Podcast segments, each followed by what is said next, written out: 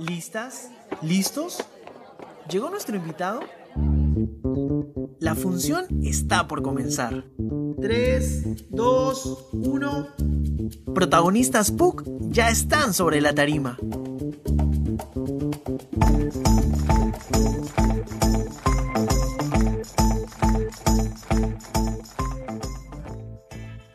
Hola, buenas tardes, bienvenidas con todas y todos un nuevo capítulo de Protagonistas PUC.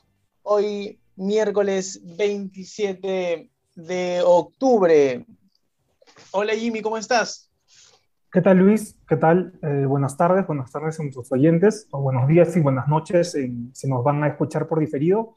Hoy este, tenemos a una invitada especial, tenemos a la profesora y también licenciada en publicidad Rocío Trigoso, este, también es magíster en antropología visual y es docente en nuestra casa de estudios. Ah, en cuanto al aspecto fotográfico, ha participado en exposiciones y publicaciones de corte documental. Este, buenas tardes. Hola, hola Jimmy, hola Luis Enrique, ¿cómo están? Eh, nada, un gusto estar aquí en Zona PUC, ¿no? Eh, y quiero agradecerles la invitación que me han hecho para, para este programa de protagonistas PUC. ¿Qué tal? Muchas gracias. Este, la primera pregunta para romper el hielo, este, Rocío, si es que la puedo llamar así. Por supuesto. ¿Usted tiene, ¿Usted tiene estereotipos? Tengo estereotipos, wow. no sé si, si rompe el hielo. Bueno, creo que algunos debo tener, ¿no? Eh, no sé si los manejo con tanta claridad, pero los estereotipos, digamos, nos permiten rápidamente resolver algunas situaciones. No todos eh, son malos, la idea es, por lo menos, si nos damos cuenta que los estamos manejando, ver qué cosa estamos seleccionando de la realidad para acercarnos a ella y que sean más bien los puntos positivos antes que los negativos. Ah, claro, y hay un buen uso de ellos, al menos en, las comunicaciones, más eh, para aterrizarlo en nuestro país, se hace un buen uso de los estereotipos. A ver, creo que eh, hemos ido eh, modificando nuestros estereotipos, ¿no? A lo largo del tiempo, ¿no? Creo que eh, este siglo también ha marcado, ¿no? rupturas de estereotipos clásicos que nos definen como sociedad y que tienen que ver fundamentalmente con las nociones de género, de raza, de clase, ¿no? Que son estereotipos que han marcado distancias y diferencias y que eventualmente no nos han ah, dejado ni, y, aún se mantienen, eh, digamos, no nos han dejado conformarnos como nación, como país, ¿no? Creo que ese es un proceso que se está cambiando poco a poco, ¿sí? Que es difícil, ¿no? Porque también tiene que ver con eh, nociones más amplias de eh, representaciones sociales, ¿no? Cómo, eh, tenemos nociones y sentidos comunes acerca de lo que somos en términos de raza, clase y nación, que creo que son los más duros ¿no? que, manejamos en las comunicaciones y en la vida cotidiana en general, no, no solo las comunicaciones como, como disciplina, sino también en las comunicaciones interpersonales. Sí, definitivamente coincidimos totalmente con, contigo, Rocío, y ya ahora que también precisamente lo, lo mencionaste y estamos, también somos parte de la, de, la Facultad de, de, Comunicaciones, quería yo preguntarte particularmente acerca de cómo, cómo comenzó tu vínculo con la Universidad Católica. Uy, tiene, tiene larga data, ¿no? Y que supongo que tiene que ver con que tampoco soy tan jovencita. Eh, mi relación con la universidad empezó hace aproximadamente, a ver, en, mi, en, mi, adolescencia, en la época escolar, en realidad, cuando uno empieza a mirar un poco y a imaginar su futuro, ¿no? Eh, entonces ya la católica estaba un poco dentro de, de, de, esta, de esta imaginación, ¿no? Para, para, construir mi futuro, ¿no? Y eh, como estudiante, eh, en los años 80, eh, me vinculo con la universidad, ¿no? empecé estudiando en, en, antropología, bueno, estudio generales letras, luego en antropología, terminé en la universidad hacia fines de los 80, principios de los 90, ¿no? Y luego, bueno, uno, uno se desvincula un poco y termina generando un vínculo más bien por las relaciones que estableció eh, en la universidad y en definitiva por la formación, pero se aleja, digamos, del espacio de la universidad, el espacio físico, ¿no? Eh, sin embargo, luego, digamos, el devenir del desarrollo profesional y de la vida me llevó a volver a estudiar a la universidad eh, otra carrera, estudié como ustedes comunicaciones en el año 2001 y eh, entonces, digamos, la facultad estaba relativamente inaugurada, ¿no? Y eh, bueno, me revinculo como estudiante nuevamente, de estudiante de pregrado, pero con una trayectoria ya profesional, ¿no? Con una trayectoria de vida, con hijos, casada, ¿no? Y entonces mi vínculo con la universidad, si bien vuelve a ser de, estudiante de pregrado, también, digamos, mantiene una distancia, ¿no? Ahí Inmediatamente después, en el año 2004, me incorporo como JP eh, del curso de fotografía eh, o de creación fotográfica, si no me equivoco, y luego concursos de, eh, de fotografía. Luego de eso me revinculo a la universidad en el 2009, siendo, siendo JP todavía me parece, y estudio la maestría de antropología visual. Eh, en ese lapso de tiempo dejo de dictar como JP y más bien en el 2011 me incorporo a la plana docente como, como profesora contratada eh, por horas, ¿no? Y empiezo dictando el curso de taller de imagen publicitaria y el curso de fotografía, ¿no? Digamos, eso y luego, bueno, luego de eso en el 2015 me incorporo en la coordinación de la especialidad de publicidad y me empiezo a dedicar a tiempo completo a la universidad. Claro, Rocío, y algo con lo que me quedo es que es con tu segunda etapa, ¿no? Como estudiante de pregrado, tal como mencionas. ¿Qué fue lo que te motivó a volver a una facultad que, como tú bien mencionas, tenía sus primeros años y a, estudiar la, la, licenciatura o hacer la, carrera de publicidad? Sí, eh, a ver,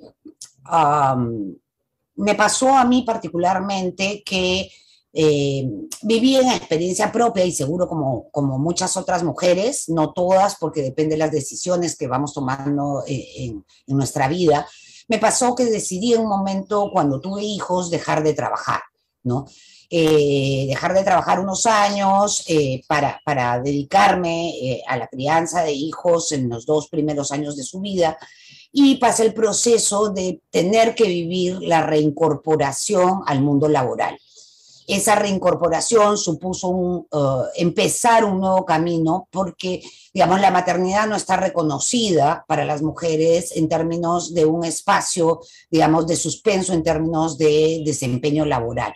Entonces me resultó muy difícil la reincorporación en el ámbito eh, laboral pero el derrotero de la vida me llevó a, reincorporarme más bien en el campo de las comunicaciones, ¿no? Y concretamente en el campo de la comunicación y, y del de la imagen o de lo que en ese momento se llamaba comunicación en imagen. Entonces estuve trabajando en esa área, pero sentía que me faltaban un conjunto de perspectivas que me ayudaran a desarrollar el trabajo que había empezado, eh, digamos, más profesionalmente. Miré la posibilidad de estudiar una maestría pero las maestrías de comunicaciones estaban orientadas propiamente a la investigación y yo sentía que me faltaban herramientas más eh, profesionales, más, más prácticas. Y miré un conjunto de opciones para estudiar eh, la carrera y, al mirar los sílabos, o sea, no había forma. o sea, me reconectaba nuevamente con la universidad, con la católica y decidí ¿no? Eh, volver a estudiar a, a, mi alma mater, ¿no? Entonces ese es el, el, el momento en que, de quiebre, digamos, de, de dejar ah, eh, formalmente una formación anterior ¿no? para eh, retomar ¿no? los estudios desde el campo de las comunicaciones. Ah, súper interesante este, este, este, esta vuelta ¿no? al, al, alma mater de la, de la universidad. ¿Nos, eh, ¿Nos puedes contar cómo, ¿Cómo tú viste ahora, no? Porque como bien mencionas, estás en otra etapa de tu vida, eh, ya con, con, más experiencias. ¿Y cómo volviste a, afrontar, este, volver a, a estar en, la universidad ya como, como alumna y, también con, con, con, otras experiencias, ¿no? Supongo que es, es, una experiencia nueva y ya conocida a la vez. Sí, eh, en primer lugar, a ver, eh, estudiar o terminar, dejar la universidad hacia, digamos, el inicio del siglo, hacia los, eh, perdón, hacia el final del siglo pasado, hacia los 90 y volver 11, 12 años después, en esa etapa supone un gran cambio en términos tecnológicos y por lo tanto también en términos de cómo se organiza la vida, en la vida y, digamos, la vida del estudiante y, o sea, yo estaba del lado del estudiante, pero supongo también la vida de la, de la docencia, ¿no? Entonces, yo salí de la universidad eh, cuando las computadoras empezaban a utilizarse de parte de los estudiantes, eh, no, trabajábamos cuando hacíamos los trabajos, todo lo hacíamos todavía con máquina de escribir, entonces, es más, los ficheros de la universidad eran ficheros físicos, entonces, desde esos aspectos digamos, eh, como muy visibles para mí volver a la universidad, si bien el trabajo utilizaba la computadora, pero era entrar a una dinámica distinta a través, ¿sí? De la tecnología, por un lado, ¿no? Recuerdo que eh, en la universidad empecé a usar el Messenger de Hotmail, ¿no? O sea, que, que no, no estaba dentro de, de, de, mi, de mi panorama, digamos, de los estudios, ¿no? Entonces, por un lado, esa parte, ¿no? Por otro lado, este, fue todo un reto, ¿no? Porque inevitablemente, eh, digamos, eh, uno, eh, con, volver a la universidad en los 30 años que fue que volví a estudiar el pregrado, inevitablemente es visible la presencia de uno como estudiante, ¿no? De hecho, el primer día de clases, yo esperaba, la clase que me tocaba, esperaba en la puerta y, uno de los sheriffs me dice, profesora, le abro la puerta, y bueno, no, gracias, le digo, soy, soy alumna, soy estudiante. Entonces, ir digiriendo e, esos elementos fue, fue todo un proceso. Pero eh, mi relación con los estudiantes fue una relación sumamente enriquecedora, me permitió, digamos, eh, empezar a vivir, ¿no? Desde eh, una renovada visión del estudiante, tratando de comprender lo que es, eh, era ser estudiante a principios de los 2000. Yo venía con mi experiencia de estudiante de los 80s, ¿no? Eh, la vida universitaria en los 2000 era otra, ¿no? Y uno puede llegar a juzgar, ¿no? La vida del estudiante desde su propia perspectiva. Sin embargo, creo que, eh, digamos, los, los, todos los estudiantes eh, con los que, digamos, compartí aulas y compartí el Z, piletas, ¿no? las cafeterías, me permitieron, digamos, sensibilizarme y volver, ¿no es cierto?, a retomar una perspectiva de estudiante desde el nuevo siglo.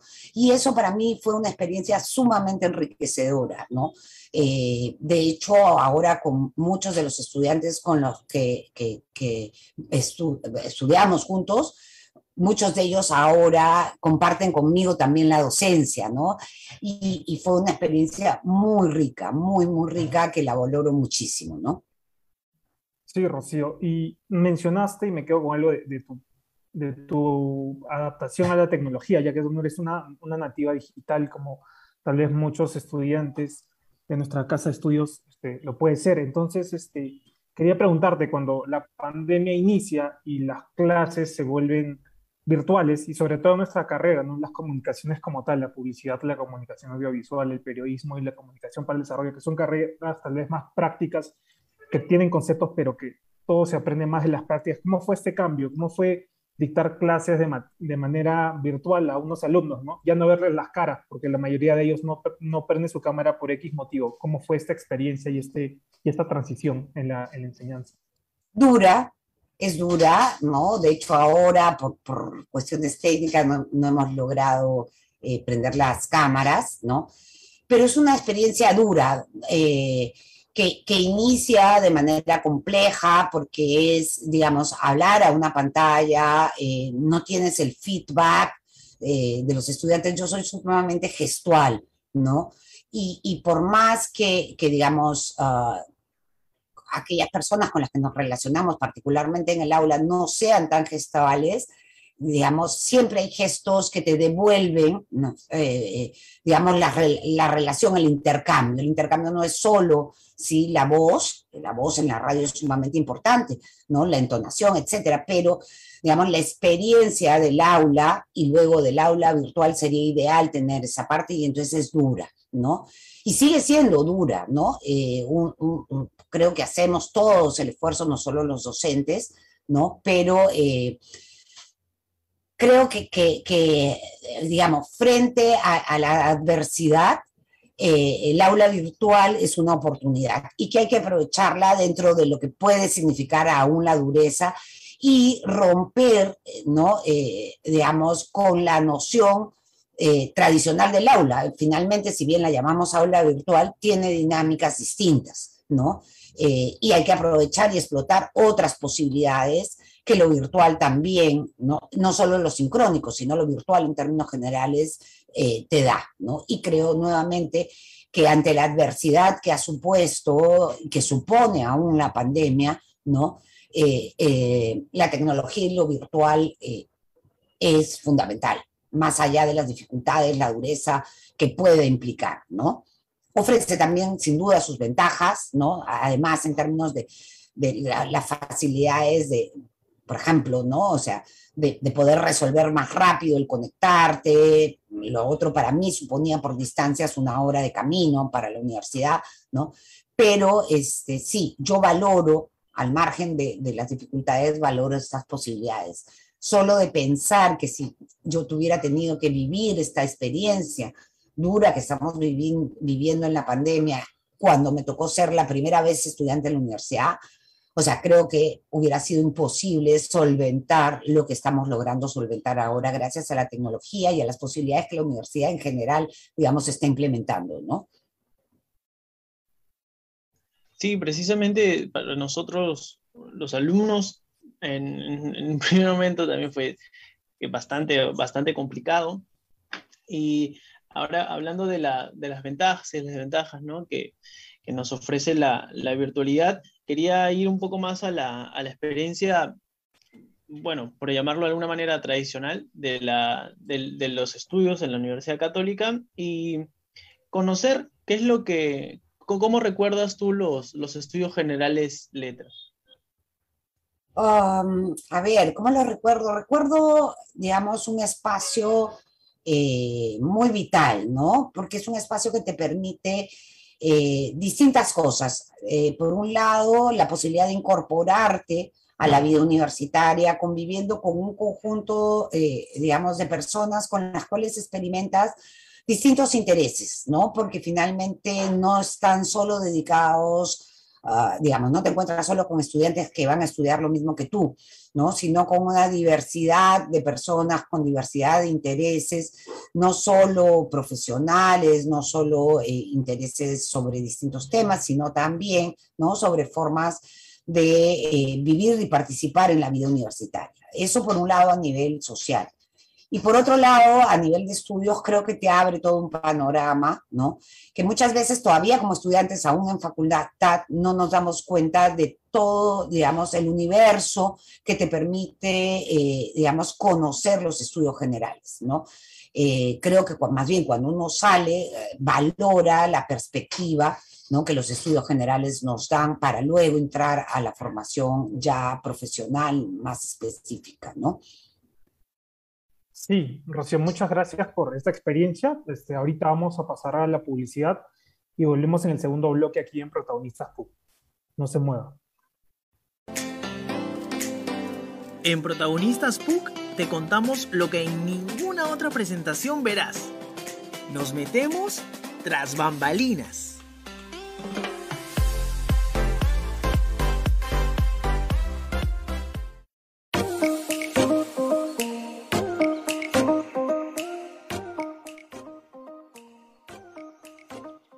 Hola, muchas gracias por seguir ahí. Estamos en Protagonistas PUC con Rocío Trigoso, quien gentilmente se ha conectado esta tarde para charlar un rato con nosotros. Como sabemos, ella también está estrechamente vinculada con el mundo de la fotografía, así que, Rocío, cuéntanos, ¿y ya que sabemos cómo arrancó tu, tu vínculo con la universidad, ahora, ¿cómo, ¿cómo comenzó el vínculo con la fotografía? Sí, a ver, este, sin, sin, sin, proponérmelo en principio, bueno, el tema fotográfico siempre fue una cosa que me, que me, que me sedujo, ¿no? La imagen fotográfica. Eh, de hecho, mis años de estudiante inicial, mis primeros años de estudiante, me, me, me interesaba mucho desde la antropología, eh, digamos, la fotografía en esos años era, digamos, una herramienta para trabajar, ¿no? Sin embargo, claro, en los 80 la fotografía era una práctica sumamente cara, ¿no?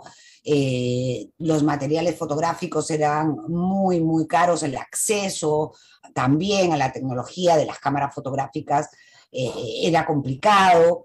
Los años 80, ustedes sabrán, no fueron eh, los mejores en términos económicos para el Perú.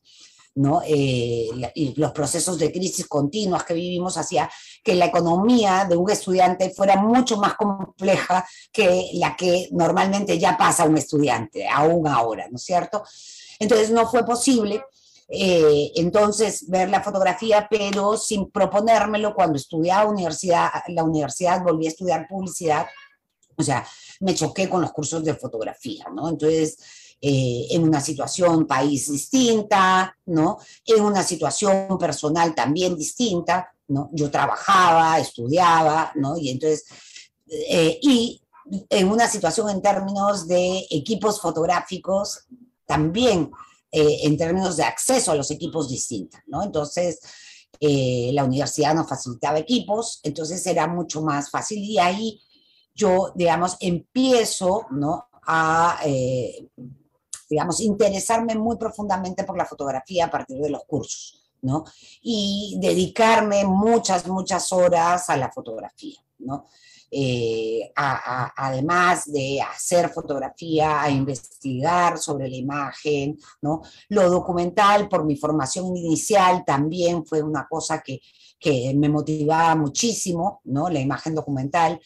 Y entonces combiné un poco el hacer fotografía con eh, digamos, el mirar fotografía, ¿no? Y el, y el pensar sobre fotografía, ¿no? Adicionalmente, por mi propia, digamos, eh, desempeño profesional, al, al, aprender fotografía me interesé por el ámbito más publicitario, porque era una herramienta que me servía también. Y eh, empecé a, a, profundizar todo el tema y hacer no solo en la universidad cursos, sino talleres fuera de la universidad para la fotografía publicitaria, ¿no? Entonces, que, digamos, fue una oportunidad en términos laborales también para hacer, ¿no? Y, desarrollar la fotografía publicitaria al margen de, de, del trabajo que tenía en términos de imagen y comunicación, ¿no? Entonces, digamos, ese es el punto de inicio, ¿no? Eh, empiezo a conocer o a profundizar en realidad en una serie de experiencias eh, a propósito de de TAFOS, que fue, que fue, ubican, ¿verdad?, los talleres de fotografía social, ¿no? Eh, coincidía esas épocas porque la universidad y la, la facultad recibe el, el, el, archivo fotográfico, entonces, digamos, hay una serie de temas que van vinculando con la profesora Susana Pastor, ¿no? Eh, teníamos muchos intereses en común y ella me invitó también a participar para, la, la, para hacer un proyecto del, del, del libro sobre Daniel Pajuelo, ¿no? Y entonces eh, fue también la oportunidad de trabajar esto. Antes había colaborado con ella en el proyecto que sacaron juntos con Ángel Colunge y que la universidad, eh, digamos, promovió en el marco de un festival de Mirafoto, que fue eh, la exposición de La calle es el cielo, ¿no? que es la foto de, Daniel Pajuelo. Y, y, digamos, ahí eh, era, era, digamos, espacios con los cuales fui eh, acercándome entre la práctica y la investigación de la fotografía, que a su vez eh, venían reforzados por, porque en este interés, eh, digamos, se abrió la maestría de antropología visual en, en el año 2009 y era como que, que, se abrió una oportunidad ahí para acercarme a la imagen y conjugar un poco estos, estos dos grandes intereses de mi vida, ¿no? La antropología, por un lado, pero también la fotografía y la comunicación. Entonces, eh, eh, empecé a hacer la maestría, fui parte de la primera promoción, ¿no? y digamos, ha sido un proceso que ha transitado entre la práctica fotográfica y entre la investigación y, y, el interés, digamos, más de carácter académico en la fotografía y la docencia, sin duda, ¿no? Claro, Rocío. Y hablas de dos tipos, no sé si de vertientes, hablaste de la fotografía documental y de cómo tu maestría este, influyó muchísimo en, esa, en, en, esa pasión que tienes y también de la fotografía publicitaria y cómo es que te abrió o te ayudó económicamente. Si tuvieras que elegir a una de las dos, ¿con cuál te quedarías o, o crees que ambas te complementan en el ámbito profesional? Sí, este, yo creo que la fotografía es finalmente, digamos, la posibilidad, ¿no? Eh, de, de, tener o de, de, de poner en imagen uh, la posibilidad de mirar el mundo de una manera y ponerlo en una imagen y compartir eso. Nuestra, nuestra digamos, nuestra mirada del mundo no es ni documental ni, ni, publicitaria, o sea, no, ni artística, o sea, digamos, miramos el mundo dependiendo de las situaciones que estamos pasando en ese momento, ¿no? Eh, y esas situaciones pueden, digamos, superponerse, compartirse, ¿no? Las seccionamos de manera que necesitamos organizar un conjunto de imágenes y seccionamos y armamos géneros, ¿no? Y hablamos de los géneros fotográficos, de lo documental, del retrato, del desnudo, del paisaje, de lo publicitario, ¿sí? Pero porque eso nos permite ordenar, digamos, un ingente material eh, visual, ¿no? Eh, pero la realidad no se presenta seccionada, ¿sí? Y nuestra relación con la realidad no se presenta seccionada. Entonces, en ese sentido, sí, eso de, tener que escoger es como, como seccionar la realidad, ¿no? Y me gustaría más bien, en la medida de, de lo posible, tratar de mirarla en, en, toda su amplitud, ¿no? Sí, eh, Claro, es, es, es, así, ¿no? Y a mí me llama bastante la atención el tema, o sea, cómo ha cambiado, ¿no? La tecnología en cuanto a, a fotografiar, ¿no? Ahora, hay, antes ya, bueno, hasta ahora siguen vendiendo películas, ¿no? Pero hay, entiendo que muchas se han descontinuado.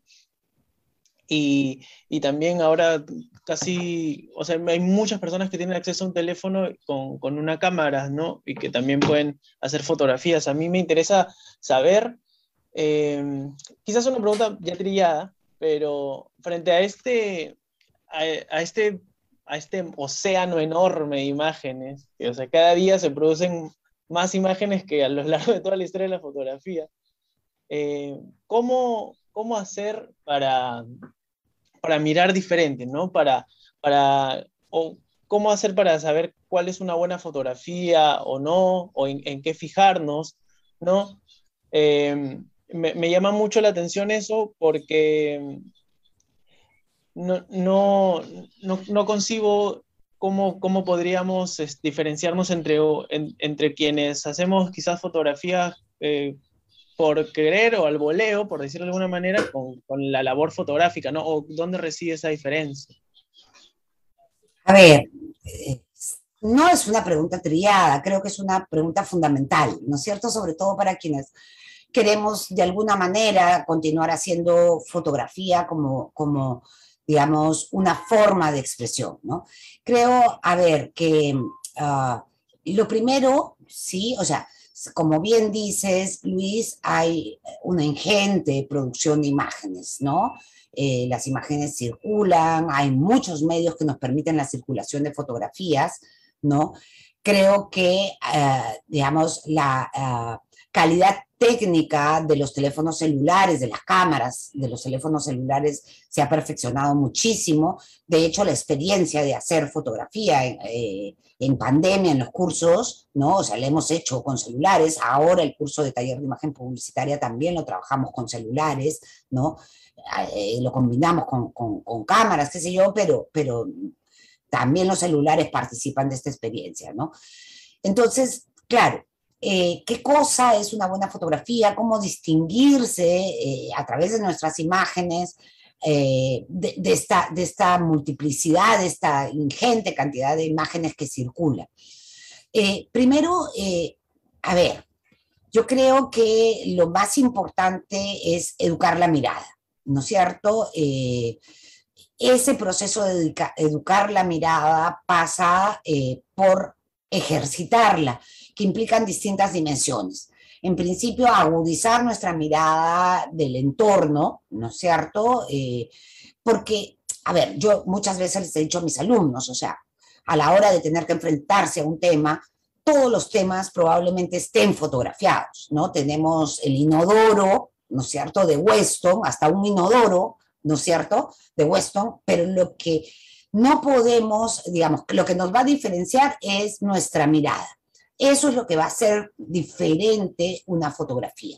Y para eso te decía, hay que educarla, hay que agudizarla, pero hay que tener lo que yo suelo recoger mucho eh, como, concepto que viene de Bourdieu, construir nuestro capital cultural.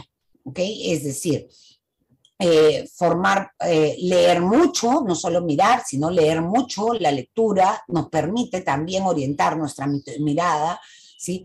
Participar de las producciones culturales a través de la historia, no solo lo que hay ahora, sino de la historia, mirar mucho arte, mirar mucho cine, ¿no? Este, que en última instancia son los grandes referentes visuales que tenemos, ¿no? Eh, y entonces eso implica también ir a galerías, qué cosa es viejo, qué cosa es nuevo, ¿no? De manera tal que, eh, digamos, nuestro capital cultural nos va a llevar a sensibilizar esa mirada y a educarla, ¿no? Y por lo tanto a construir lo que es, si quieres, ah, la posibilidad de expresar nuestra sensibilidad a través de eh, la, imagen fotográfica, porque todo esto, este capital cultural, en última instancia nos sensibiliza frente al mundo. Podemos tener fotografías de paisajes maravillosos o de sunsets, vamos a decir, que, suelen pasarse, ¿no? Este sunset, y uno tiene una fotografía que es bellísima, pero que no nos transmite nada al final, ¿no es cierto? Eh, los colores, la técnica, la calidad fotográfica puede ser maravillosa, pero finalmente tiene que haber la posibilidad de transmitirnos algo, ¿no? Eh, que está en relación con la mirada fotográfica. Entonces, eh, y eso es un proceso que tampoco nace de la mañana a la, a la tarde, ¿no? Es un proceso que implica también, ¿no es cierto?, la práctica, tomar, ¿no? Y no, y no depende de tener una buena o mala cámara, ¿no? Al final depende fundamentalmente de la mirada y de la posibilidad de experimentar, ¿no? Entonces, depende de que tomemos fotografías. Entonces, yo, yo puedo mirar las cosas de frente, pero puedo mirarlas de arriba, de abajo, de izquierda, de derecha. O sea, experimentar todas esas posibilidades, ¿no? Para ir descubriendo a través de nuestras propias imágenes también dónde está, ¿sí? Aquello que es propiamente y expresa de alguna manera mi relación con ese objeto, con esa escena, con esa situación. Claro. Ah, Rocío, tú has mencionado bastantes cosas importantes y me quedo con dos. Hablaste sobre la sensibilidad que uno tiene que tener para comunicar o para plasmar justamente esas experiencias que mencionas y también en la pregunta que hice hablaste sobre cómo se, puede seccionar la imagen, ¿no? que no se puede hacer eso. Entonces quería trasladar eso a la publicidad, tú eres licenciada en, publicidad y, quería preguntarte sobre la publicidad peruana, para ser más exactos. ¿Tú nos crees más bien que esa sensibilidad de la que hablas y de, la, de, esa, de cómo se, se puede diseccionar la imagen eh, sucede justamente en la publicidad en, en el contexto peruano?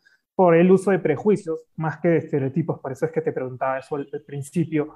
Como hemos visto hasta, hasta el momento, ¿no? No es como que hace 15 años hemos visto publicidades racistas que también pueden, tienen cierta tendencia a la xenofobia, machistas, sexistas. Entonces, desde una mirada de publicista, y este es un conflicto que yo siempre he tenido, te comentaba que he llevado dos cursos de, de, de, de publicidad, yo soy estudiante de periodismo y siempre tuve esa, ese, ese encuentro, porque justamente hablar de la accesibilidad porque entendía que yo como periodista y mis compañeros como comunicadores audiovisuales sí palpaba esa sensibilidad, pero al menos, y no sé si sea como crítica a la universidad, pero en varios conocidos y amigos de, de, la carrera de publicidad no, no, no, no, la, no la sentía ahí tal, tan palpable. Entonces, ¿puedes explicarnos un poco al respecto o tal vez hacer una crítica sobre, sobre esto?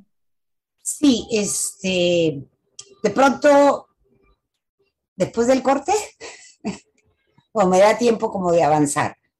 Uh, creo que lo retomamos después del corte, ya que es, creo que es una pregunta bastante extensa. Entonces volvemos luego la, del corte y, y, y nos respondes esto, Rocío. Muchas gracias. Listo, Jimmy. Bien dicen que todo lo bueno tiene su final. Acompáñenos, que ya estamos bajando el telón.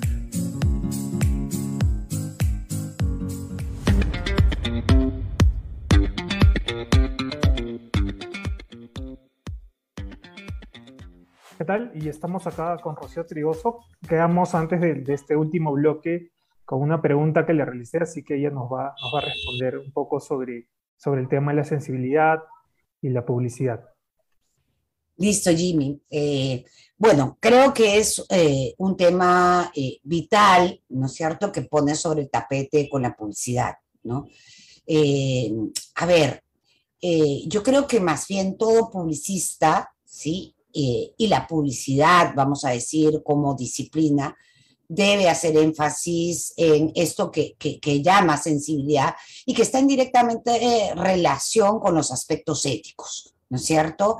Eh, y estos a su vez en relación con eh, la sociedad donde la publicidad en términos eh, de comunicación se produce, ¿no? muchas veces la publicidad, y no, no falta razón para ello, es como la niña mala de las comunicaciones, ¿no? Porque como bien mencionaste, ¿no?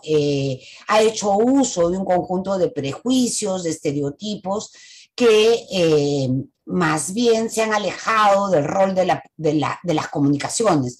Las comunicaciones eh, en última instancia son, ah, o la comunicación en última instancia, desde mi punto de vista, es la posibilidad de generar consensos ¿no? Eh, en, en una sociedad de distintas maneras, desde distintas perspectivas, pero es camino a generar consensos. En las sociedades tenemos diferencias, ¿no? O sea, esa es la riqueza del mundo social. Pero las comunicaciones nos llevan a los consensos que no significa ser iguales. Si la publicidad, y tal como la, la, la estudiamos y desde donde trabajamos en la universidad, que está en la Facultad de Comunicaciones, es comunicación, tiene un rol preponderante desde esta perspectiva también, que implica generar consensos ¿no? dentro de la diversidad. Eh, sin duda, la publicidad está en el marco o, predominantemente forma parte del marco de las comunicaciones comerciales, en la medida en que está adosada a la comunicación de marcas y de productos cada vez más las estrategias publicitarias y el tipo de comunicación publicitaria también se inserta en otro tipo de organizaciones, cada vez más, pero principalmente eh, e históricamente está relacionada con la comunicación comercial. La comunicación comercial, eh, eso implica hablar de empresas. Hablar de empresas implica hablar, ¿sí?, de eh, generación de ingresos, de dinero, de capital, de ganancias, ¿no? Eh, y entonces, en ese marco ya hay un tema con la publicidad, digamos, que tiene que ver con sensibilidad y con ética. ¿sí? Si bien podemos generar discursos, ¿no? Que son, digamos, ah, contratados o que, que, son, que promocionan determinados productos, marcas, etcétera, ¿no? No podemos, en la medida en que lo que hacemos es vincular una organización, llámese marca, llámese empresa, llámese organización en general, con un conjunto de personas, si quieren llamemos públicos, consumidores, público objetivo, stakeholders, en ese link que hace la publicidad, ¿sí? su rol necesariamente tiene que ser un rol que considere ¿sí? Eh, el mundo y el universo social, económico, político ¿no? y cultural de esas personas. ¿ok? ¿Cuál es el problema? Que la publicidad, ¿sí? Ah, por comodidad en el mundo del capital, del, digamos, de la generación de ingresos, no ha mirado ese universo cultural, político y económico de las personas con las cuales, digamos, está generando vínculos a través de, o sea, con una marca o con una organización. Entonces, por facilidad, no, no ha generado, eh, digamos, una mirada ¿no? que articule ¿sí? E, este universo de las personas. ¿no? Sin embargo, digamos, eh, cada vez más las personas, los consumidores, el público objetivo, demanda, ¿sí? De las marcas y por lo tanto de la voz de las marcas, que es, la publicidad, demanda un compromiso, ¿sí? Con el contexto donde se desenvuelven estas marcas, ¿sí? Entonces, o la publicidad se sensibiliza para utilizar tus términos, o va a terminar desapareciendo, porque su rol de generar vínculos no se va a articular. ¿sí? El, tema del consumo ¿sí? Eh, es un tema fundamental que además las nuevas generaciones lo están utilizando como un ejercicio ¿sí? de hacer ciudadanía. Entonces, no en vano existen las cancelaciones en las marcas, ¿no es cierto? No en vano existen todos estos nuevos movimientos Que si bien es cierto, en el Perú todavía son tímidos, ¿sí? En cualquier momento van tomando fuerza, ¿no? Y la propia disciplina, si no, eh, eh, digamos, eh, se reformula en sus discursos y en esto que tú llamas sensibilidad, que desde mi punto de vista tiene que ver con ética y con además seriedad en su trabajo al momento de investigar, ¿no? pues evidentemente va a dejar de existir, ¿no? Eh, en particular con respecto a nuestros estudiantes, es un proceso, digamos, ¿no? Eh, que está empañado de, esta, mirada de la publicidad. Entonces, eh, yo creo que nuestros estudiantes en publicidad van pasando por un proceso y hacia el final de la carrera esa sensibilidad que, que, que llamas, ¿no? Se va agudizando y que finalmente en su desempeño profesional, la formación en la universidad da frutos en ese sentido, ¿no?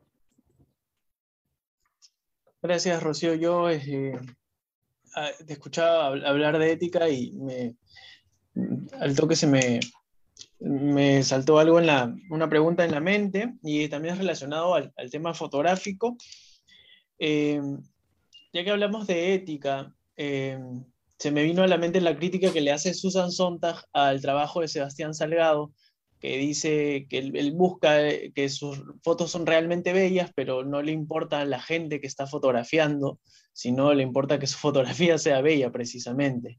Entonces, tanto para el, desarrollo como fotógrafos o fotógrafas y como también para el consumo de fotografías, ¿de dónde podemos echar mano? ¿O, cuál crees tú que sería un camino correcto para desarrollar un, un un trabajo fotográfico ético. Sí, el camino correcto es, como difícil, siento una responsabilidad eh, muy grande con, eso, con la posibilidad de sancionar qué es lo correcto y qué no. O sea, creo que en principio esa corrección pasa por, por la pregunta que te estás haciendo, que es vital, ¿no es cierto? Creo que si no nos preguntamos cuáles son los límites éticos en el trabajo fotográfico, ¿no? Eh, ya ahí, o sea, estaríamos trastabillando. Entonces, ese primer paso pasa por, por una pregunta, por esa pregunta que te estás haciendo, ¿no? Sin embargo, no basta con la pregunta, ¿no es cierto? Hay que intentar responderle, ¿no? Y poner sobre el tapete el, el, conjunto de, digamos, de variables que significan en ese sentido lo ético. La fotografía en el campo de lo documental o en el campo de lo periodístico, ¿no es cierto?, involucra a personas, ¿sí? No estamos trabajando con objetos, ¿no? Eh, sino que involucra a personas y por lo tanto, ¿sí? Los derechos de esas personas. Entonces, y eso está cada vez más presente en, eh, en, digamos, en la práctica fotográfica, ¿no? Entonces, en principio, preguntarnos de quién son las imágenes que estamos tomando de esas personas. O sea, ¿nos pertenecen a nosotros como fotógrafos o les pertenece a los fotografiados? ¿Sí? Eh, y entonces ahí, ¿sí? Eso es importante. Las imágenes les pertenecen desde mi punto de vista a las personas que son fotografiadas. Y en la medida en que tengamos eso claro, estamos ya dando un segundo paso, ¿no? Eh, por otro lado, eso supone obtener el permiso ¿sí? requerido ¿no? para hacer públicas esas imágenes. ¿no? Eh, y entonces, eh, y respetar los límites de la intimidad, que muchas veces no tenemos la posibilidad de preguntar a aquellos que se van a ser fotografiados, ¿te puedo fotografiar? ¿no es cierto? Además está en juego esta idea en lo documental de la objetividad de lo documental. Entonces, no, la no intervención en la fotografía, etcétera, y preguntar puede ser una intervención. ¿sí? Pero la pregunta es, particularmente, quizá no tanto en lo periodístico, pero sí en lo documental, ¿no? Hacer saber de nuestra presencia previamente, porque no podemos ir preguntando para las capturas todo el tiempo, ¿no es cierto? Pero sí involucrar en nuestro propio trabajo, en aquellos que estamos en última instancia documentando de la realidad, aquellos que son los protagonistas de la imagen y los protagonistas de la realidad que estamos en última instancia fotografiando, ¿no? Y eso los hace ser partícipes también de la imagen y por lo tanto no solo dueños porque se captura su imagen, sino porque participan también del proceso mismo de la toma fotográfica, aunque ellos no sean los que, digamos, deciden cuál es la toma, etcétera, ¿no? Pero eso pasa porque, por ejemplo, puedan participar de una selección de imágenes, ¿no? Entonces, el tema de la coproducción es un tema también que se pone en juego en esta parte ética, ¿no? Tú bien hablabas, de hecho, hay, hay una autora, eh, digamos, uh, judía, de origen judío, que tiene Azulay, eh, me parece su apellido, que justamente hace toda, exacto, hace, hace toda una disquisición sobre este tema. La postura de, de, de Susan Sontag respecto a, a, a, Salgado es totalmente válida. Eh, eh, eh, es totalmente válida que no significa que sea, digamos, ah, la postura necesariamente correcta, válida porque, digamos, pone sobre el tapete un, un, aspecto que debe también ser considerado, ¿no? ¿Qué pasa? Sí, la belleza de las fotografías de Salgados son en última instancia conmovedoras, ¿no? Y ahí eh, entonces se pone en juego lo estético, que tiene que ver, lo bello tiene que ver con la estética, y la estética, la experiencia estética tiene que ver con lo sensorial, ¿no? Yo me pregunto en última instancia si esa belleza de las fotografías no nos toca la experiencia sensorial y por lo tanto nos conmueve frente a la imagen. Y ya me pongo del lado del receptor y no del productor de la imagen, ¿no? Y entonces, si ese receptor de la imagen pasa la experiencia estética de lo bello, es decir, a través de sus sentidos se conmueve, es decir, nos pone en disposición, nos mueve a cuestionarnos por la imagen que tiene y que tiene esa imagen, ¿no es cierto? Gracias precisamente a lo bello, vamos a decir, en términos de lo estético y de lo sensorial, ¿no? Y nos puede llevar a acciones concretas también, más allá de observar la imagen nomás. No sé si me explico. No es que tenga claro el tema, creo que hay que seguirlo pensando, eh, pero no, no zanjaría por completo el hecho, no. Creo que ahí es importante porque la imagen no le pertenece a Salgado a pesar que sea el autor ahí, sino que la imagen circula y nosotros como receptores también somos partícipes y cerramos la obra, diría, diría eh, Humberto Eco, con, o sea, en obra abierta, ¿no? Eh, que, que, que, esa imagen como obra finalmente se cierra con la lectura de esa imagen, ¿no es cierto? Entonces, también participamos de esta noción en última instancia de lo estético ahí, ¿no? Y qué posibilidades nos lo da, ¿no? Claro, Rocío. Sí, nos has hablado de la publicidad, nos has hablado también de la fotografía y en general de las comunicaciones. Lamentablemente nos quedan pocos minutos y queríamos cerrar con esta pregunta que tiene que ver con la comunidad universitaria, en este caso la comunidad PUC, ¿no? Hemos sido bastante, y es bueno siempre ser claros y también críticos con diferentes posturas o con diferentes, en general, cosas que suceden. ¿Y qué oportunidad de mejora ves tú en la comunidad PUC, siendo un tanto crítica al respecto? Jimmy, no me queda del todo claro eh, ahí tu pregunta, ¿mejor en la comunidad PUC en, algún sentido en particular o, en ser más comunidad? Eh, ¿O cómo actuamos frente, digamos, al Perú como comunidad? Sí, no, lo quería, lo quería ver por ese lado, ya que usualmente se, se, se tiende a etiquetar de parte de nuestra propia comunidad y de otras de la sociedad a la universidad como humanista, ¿no? Entonces, muchas veces ha habido discrepancia respecto a este rótulo que tiene la universidad por distintos casos que han pasado con nuestras autoridades, también con alumnos, con profesores. Entonces, lo quería dirigir por ese, por ese tema. O sea, ¿no? ¿Cómo podemos hacer, cómo, cómo podemos crecer, o en realidad ser humanistas como tantas veces nos jactamos en, muchos afiches publicitarios y todo eso. ¿Cómo se puede llegar a eso y cuáles son las críticas que tienes al respecto? Ya, me hacen preguntas difíciles todos. o sea, creo que siempre, la, digamos, ah, los colectivos, ¿no? La comunidad PUC es un colectivo, ¿no? Eh, y por lo tanto, digamos, como colectivo tenemos diferencias, tenemos muchas cosas que nos unen, pero justamente la riqueza de un colectivo tiene que ver con las diferencias, ¿no? Eh, yo creo que para seguir creciendo como comunidad PUC, ¿sí?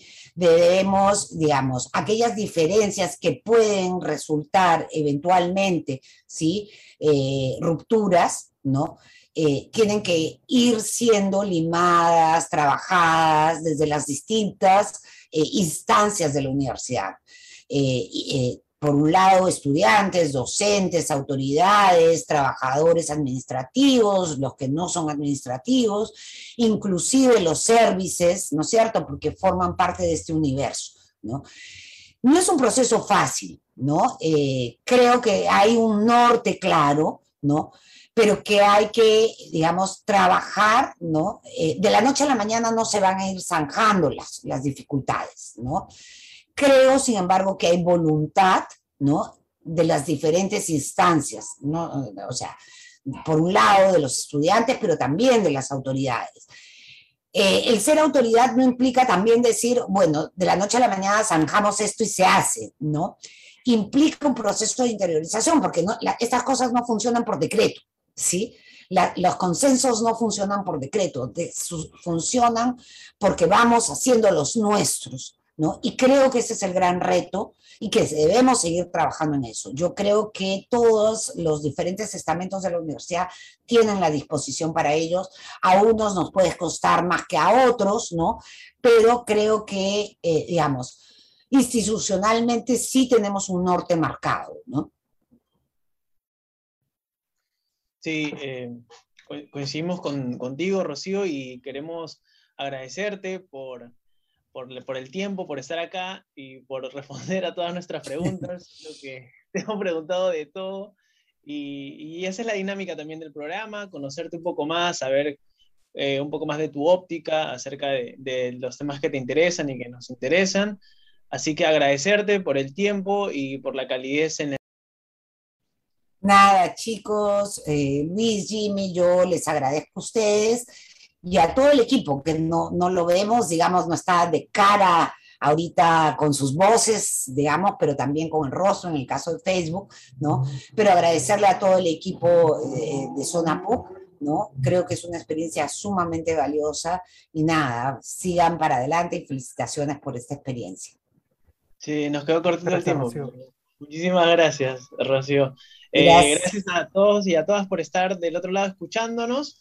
Y no se olviden que el próximo miércoles a las 5 de la tarde o 17 horas traeremos a otro protagonista PUC. Gracias por estar ahí. Chau, chau, chau, chau.